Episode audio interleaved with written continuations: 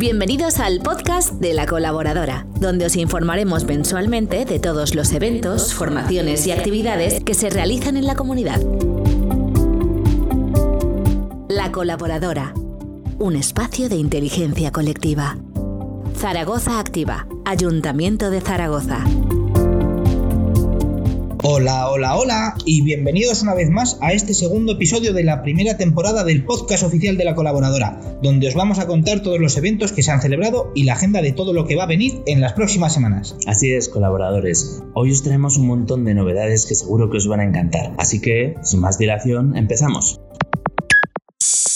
En la segunda quincena de enero, la colaboradora siguió ampliando el calendario de conformaciones con temas de lo más variado. Empezamos el 18 de enero con una sesión con Miguel Ángel Laurenzana en la que aprendimos a desarrollar todo nuestro potencial emprendedor. Hablamos de cómo cumplir objetivos, de asertividad y de confianza en uno mismo y en los demás. Y seguimos con otra coformación, impartida el 25 de enero, que nos enseñó a entender y diferenciar los productos bancarios y a saber manejarnos cuando negociamos con una entidad bancaria. Esto nos contó su formadora, Cintia Nale, de sus años de como trabajadora de banca. En la coformación Mañana voy al banco a ver qué me cuentan, intentamos responder a un poquito las preguntas más habituales de los emprendedores o autónomos o sociedades que pueden necesitar pequeños puntos de financiación y saber decidir entre una línea de descuento, una cuenta de crédito, un poquito los puntos de, de cada producto de financiación explicado. Así como aparte, pues qué comisiones son un poco las que cobran los bancos, el por qué,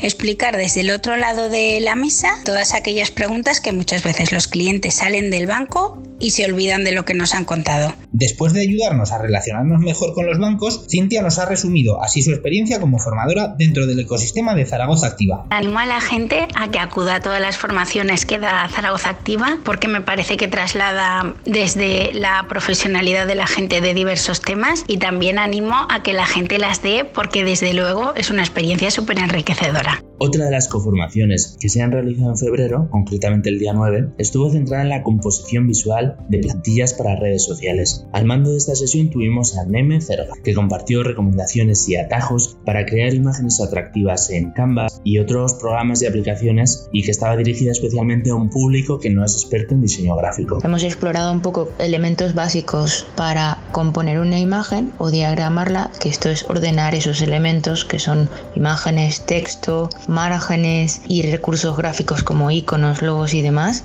Y luego hemos pasado a una parte práctica donde hemos elegido una plantilla en Canva mmm, más acorde con la marca de cada uno. Hemos replicado una composición hemos adaptado tipografías e imágenes a los elementos de nuestra marca y luego hemos intentado replicarlo en PowerPoint. Establecimos diferencias entre cada plataforma y resaltado algunos tips para lograr resultados óptimos. Además, hemos explorado formatos y medidas para mm, resolver ciertos planteamientos como posteos y publicaciones digitales netamente. Estos días hemos tenido la oportunidad de asistir a dos Cafeco en formato presencial en la Plaza de Zaragoza Activa, siempre con con todas las medidas de seguridad, en el que nos acercamos a dos perfiles profesionales muy interesantes. El 14 de enero nos acompañó Silvia Plaza, presidenta de la Asociación de Jóvenes Empresarios de Zaragoza, y el 4 de febrero conocimos a fondo el proyecto de Alejandro Calle, fundador de Interdomicilio. Nos lo cuenta nuestra compañera Teresa Millán. Comenzamos con la visita de Silvia Plaza, que apenas lleva dos meses al frente de la Asociación de Jóvenes Empresarios de Zaragoza, AGE. Silvia, abogada y economista, recordó durante su visita cómo y por qué decidió arrancar su propia empresa al poco de terminar sus estudios y los obstáculos e inseguridades que pueden rodear a un emprendedor que se decida a dar el paso. Eh, destacó también su labor de acompañamiento y las redes de colaboración que surgen de asociaciones como las que ella misma preside y lo importante tras el proyecto que sea, que siempre son las personas. Para mí lo más importante es que siempre conectamos entre nosotros y que nos conocemos y se hacen esos vínculos, ¿no? Que muchas veces detrás de las pantallas es más difícil, pero pero que tenemos que seguir manteniendo hoy en día eh, adaptándonos a las circunstancias que hay y darnos cuenta pues que detrás de todos los proyectos y de todas las empresas hay eso, personas que conectamos como tales y, con muchas ganas eh, de hacer cosas nuevas. Pocos días después en la colaboradora nos reencontramos con Alejandro Calle de Interdomicilio, un proyecto que ha cumplido 10 años de expansión en 2020. Alejandro compartió con nosotros sus comienzos en plena crisis económica, primero como local y luego como franquicia desde 2011. Este es el mensaje que quiso dejar a todos los que queremos emprender nuestro propio negocio con pandemia o sin ella. Estoy muy contento con la acogida que he recibido. Me hacía muchísima ilusión volver a, a Zaragoza Activa y poder contar mi experiencia como emprendedor y empresario en mi empresa Interdomicilio. Quizá lo más gratificante ha sido el interés de todos los participantes y ver que a pesar de la actual situación sigue habiendo personas que apuestan por emprender y generar riqueza en nuestra comunidad y en nuestra ciudad. Pienso que el reto más importante de cualquier emprendedor es saber manejar la incertidumbre y tener la persistencia suficiente para superar los malos momentos. Os envío ánimos a todos los que estáis comenzando vuestros proyectos y espero que nos veamos pronto de nuevo. Os podemos contar que el próximo Cafeco nos lo tomaremos el 4 de marzo con Clara Arpa, emprendedora social y presidenta de la red española de Pacto Mundial. Si queremos estar al tanto de todo lo que está pasando y lo que va a pasar en la colaboradora, además de apuntarnos a recibir la newsletter, quien no lo haya hecho todavía, podemos estar al día visitando el blog Zara, que sigue actualizándose cada semana. En portada podemos encontrar un post de Carlos Díaz, que escribe sobre gestión de proyectos y nos ayuda a entender lo que es un, proye un proyecto, lo que no es, las características que tienen y los objetivos. Una lectura para reflexionar. Otra de las publicaciones más reciente es la de Mónica Martínez, que nos cuenta cómo ha sido su experiencia junto a los compañeros del último Comaster en tiempos de pandemia. Cuéntanos, Mónica. Para cerrar el año, me animé a escribir un artículo para el blog ZAC. Me apetecía mucho contaros cómo había sido mi experiencia en este Comaster que hemos tenido que desarrollar de una forma totalmente online debido a la pandemia.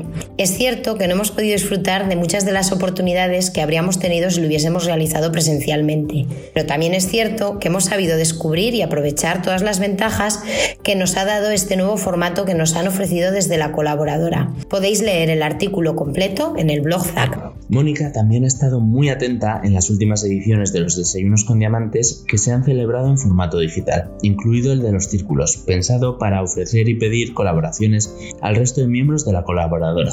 Recordad que los desayunos se celebran todos los jueves a partir de las 10 de la mañana y son un espacio para que todos los que formamos parte de la colaboradora nos pongamos al día. Allí hablamos de asuntos como estos que nos resume Mónica. Este mes, desde el equipo de dinamización, hemos organizado dos desayunos con diamantes muy interesantes para empezar el nuevo año con mucha fuerza. En el primero hablamos sobre las reflexiones que nos generaba la situación que estábamos viviendo y sobre los objetivos que a nivel de emprendimiento nos marcábamos para este nuevo año. El segundo lo empleamos para poner en común un montón de estrategias y recursos que nos ayudan a cada uno para avanzar y mejorar cada día. Fueron muy productivos e interesantes los dos. Os invitamos a participar en los desayunos que tenemos preparados para el próximo mes. Además del blog, los desayunos o nuestros canales de redes sociales o Discord del que hablaremos más en próximos episodios, en la colaboradora tenemos muchas oportunidades y foros en los que podemos hablar de todo lo que rodea el emprendimiento. Uno de ellos es el espacio de Artañán y una de las mejores personas que nos puede explicar todo lo que se hace dentro de ese espacio es Gemma Brun, coach, escritora y conectora del equipo de participación. Desde el equipo de participación detectamos la necesidad de crear un espacio donde poder compartir todas esas emociones que surgen a lo largo del proceso emprendedor y que muchas veces no sabemos cómo manejar porque no disponemos de recursos para gestionar esos estados emocionales tan cambiantes. Pues puede ser la frustración, ansiedad, estrés, desmotivación, soledad. Así es como surge el espacio de Artañán, que es un espacio mensual pensado no solo para poder expresarnos abiertamente, sin juicios y en un clima de total confianza, sino también para poder aportar y aprender herramientas sencillas, prácticas y útiles para gestionar todas esas emociones. Compartir experiencias similares, la verdad es que muchas veces es la mejor terapia, porque permite realizar un ejercicio de empatía, a la vez que anima a otras personas que a lo mejor normalmente no expresan sus conflictos internos, a abrirse y a sentirse escuchados y comprendidos. Y sobre todo a no sentirse solos, pensando que solo les pasa a ellos, darse cuenta de que si otros lo han superado y han sabido manejarlo, ellos también pueden hacerlo. Y por supuesto que no falten las risas y el buen humor, porque el humor siempre es fundamental. En el último espacio de Artañán, que tuvo lugar el 3 de febrero, hablamos sobre cómo mantener la motivación para llevar a cabo los propósitos del año. Ya sabemos que a principio de año siempre hacemos la famosa lista de esos propósitos, pero luego a veces cuesta un poquito mantenerlos. Así que entre todos intentamos aportar herramientas y técnicas para que no decaigan y que se puedan cumplir. Hasta aquí el segundo episodio del podcast de la colaboradora. Un placer saludaros y nos vemos el mes que viene. Hasta pronto colaboradores, muchas gracias por seguirnos, un abrazo de parte de todo el equipo de comunicación y nos vemos por la colaboradora. Gracias por escucharnos. Para más información sobre la colaboradora, síguenos en nuestras redes sociales. La colaboradora. Un espacio de inteligencia colectiva. Zaragoza Activa. Ayuntamiento de Zaragoza.